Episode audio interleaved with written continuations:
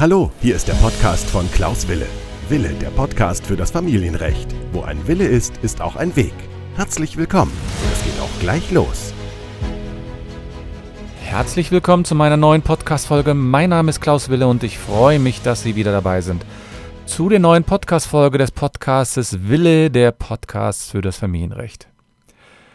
Ich bin Fachanwalt für Familienrecht und bin seit 22 Jahren tätig und ich führe Sie heute durch das Dunkel der Irrtümer, nämlich durch einige Irrtümer, die mit dem Ehegattenunterhalt zusammenhängen. Ich konzentriere mich dabei insbesondere auf die Zeit, die ab Rechtskraft der Scheidung relevant wird. Und da gibt es doch einige Missverständnisse, die ich hier gerne aufklären möchte, wie der Unterhalt nach der Trennung funktioniert, das heißt insbesondere nach Rechtskraft der Scheidung. Und dazu kläre ich Sie heute auf über die sechs häufigsten Irrtümer, die im Zusammenhang mit dem nachehelichen Unterhalt zusammenhängen. Nun, der erste Irrtum ist wahrscheinlich auch der populärste Irrtum, nämlich dass man denkt, Ehegattenunterhalt wird immer lebenslang gezahlt.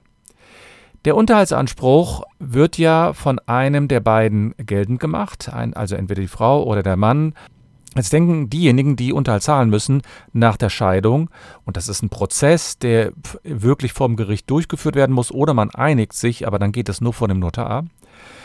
Jetzt denken viele, der Unterhaltsanspruch ist häufig unbefristet zu zahlen, das heißt, man muss den ein Leben lang zahlen.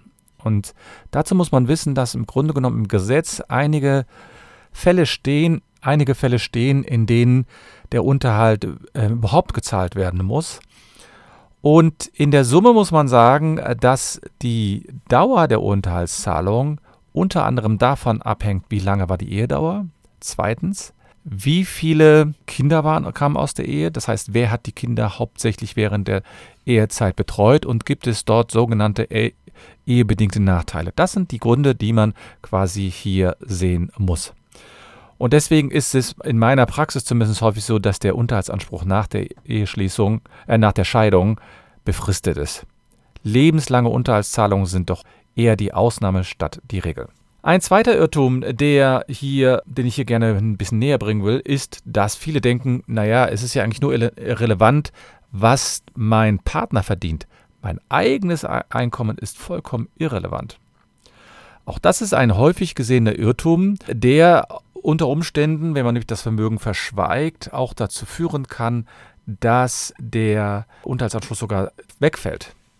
Eigene Einkünfte des Unterhaltsberechtigten reduzieren in der Regel den Anspruch auf Unterhalt. Und es besteht sogar die Pflicht nach der Trennung, beziehungsweise nach, zumindest mit der Rechtskraft der Scheidung, einer angemessenen Erwerbstätigkeit nachzugehen.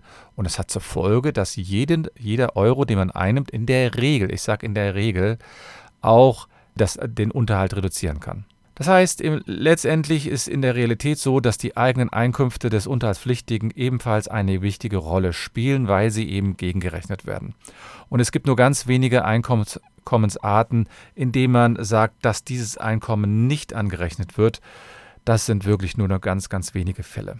Ein nächster Irrtum ist, dass der, dass nur gering verdienende Ehepartner einen Anspruch auf Unterhalt haben. Nun, das ist ein Irrtum. Es ist natürlich so, wenn ich, gering, wenn ich geringe Einkommen habe, dann habe ich eher einen Anspruch. Aber es kann also auch sein, dass zwei gut verdienende Ehepartner sich um den Unterhalt streiten. Das heißt, äh, wenn also beispielsweise die Frau ähm, ich sag mal, gut im Geschäft ist. Das heißt, sie hat einen sehr guten Job, aber der Mann hat noch mehr verdient. Der hat vielleicht das Doppelte trotzdem verdient und er hat mit ihr wirklich, ähm, ich nenne es jetzt mal, ähm, auch das so vereinbart, dass man, dass die Tätigkeiten so gewesen sind. Ja, dass sie ihren Job gemacht hat und er hat seinen Job gemacht, dann ist es so, dass die Frau trotzdem, obwohl sie gute Einkommen hat, trotzdem von dem Mann immer noch Unterhalt verlangen kann. Denn im Grunde genommen gilt das, was während der Ehe erworben wurde, das gilt erstmal als sozusagen als gemeinsamer Lebensstandard und deswegen sagt die Rechtsprechung auch, das muss sich dann zumindest für eine gewisse Zeit nach der Scheidung auch weiterhin im Unterhalt zeigen. Es geht hier nämlich häufig um den Ausgleich von Nachteilen, die man während der Ehe erworben hat.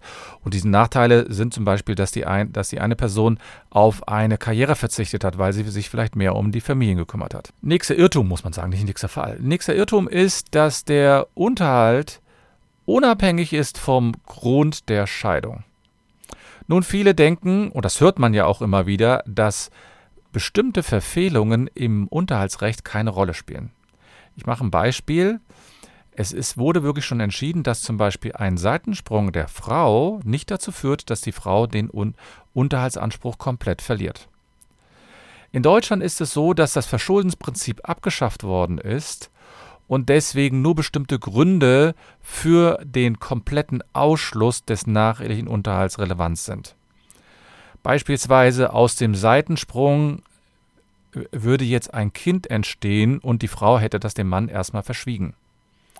Dann ist es so, dass der Unterhaltsanspruch auch entfallen kann oder zumindest reduziert werden kann.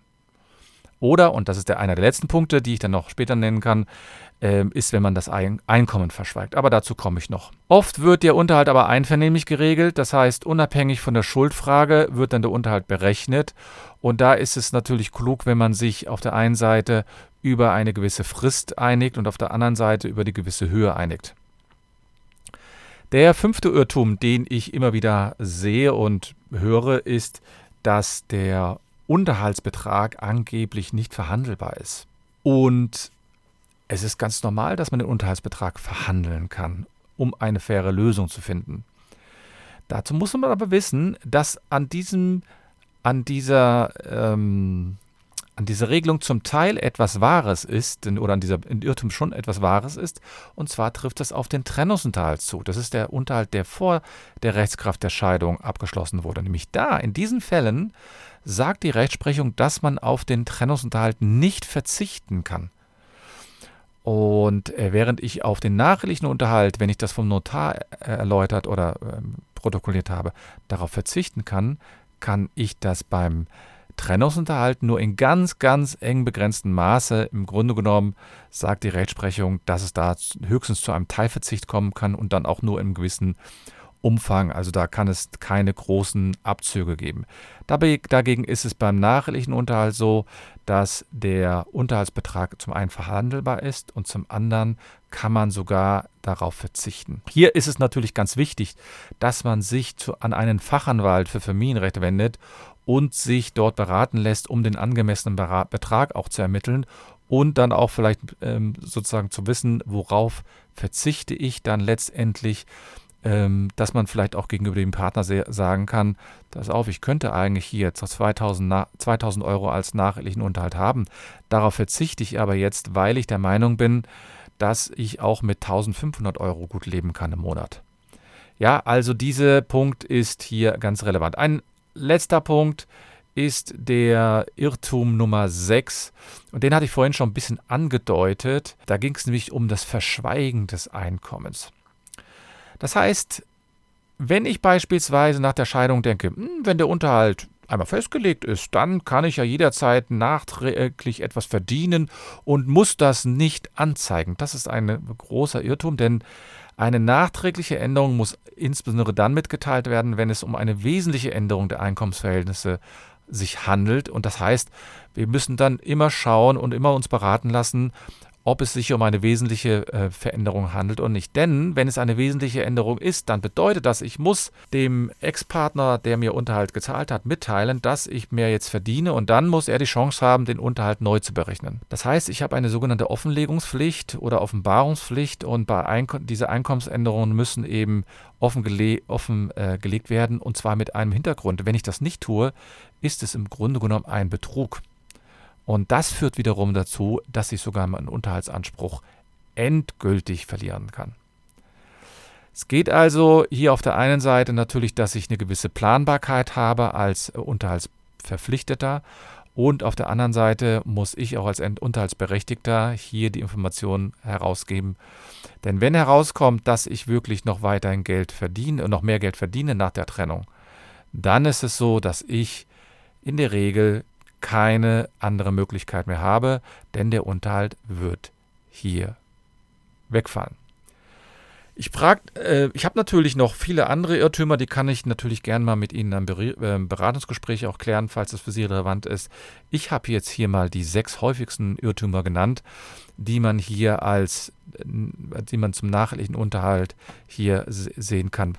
Falls Sie in dem Bereich eine Beratung wollen, dann kann ich Ihnen nur empfehlen, sich an mich zu wenden und dann können wir mal Ihre Situation besprechen. Das heißt, wie ist die derzeitige Situation? Ich verstehe, dass man natürlich äh, gerade im Unterhalt dann auch immer genau schauen muss, äh, ist das wirklich gerechtfertigt oder nicht.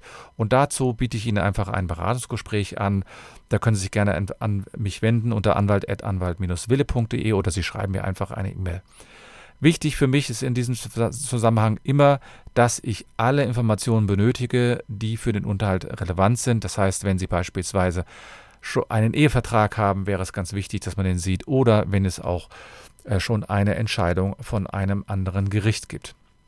Ja, falls Sie noch Fragen haben, können Sie sich natürlich gerne an mich wenden. Ich würde mich unwahrscheinlich freuen, wenn Sie mir einfach mal schreiben würden und mir sagen würden, was Sie von meinem Podcast halten, wie Sie den Podcast ansehen, ob das überhaupt für Sie hilfreich ist oder nicht. Ich glaube, ich halte das Angebot eigentlich für sehr, sehr hilfreich und danke Ihnen, dass Sie sich heute die Zeit genommen haben und nicht vergessen, wo ein Wille ist, ist auch ein Weg.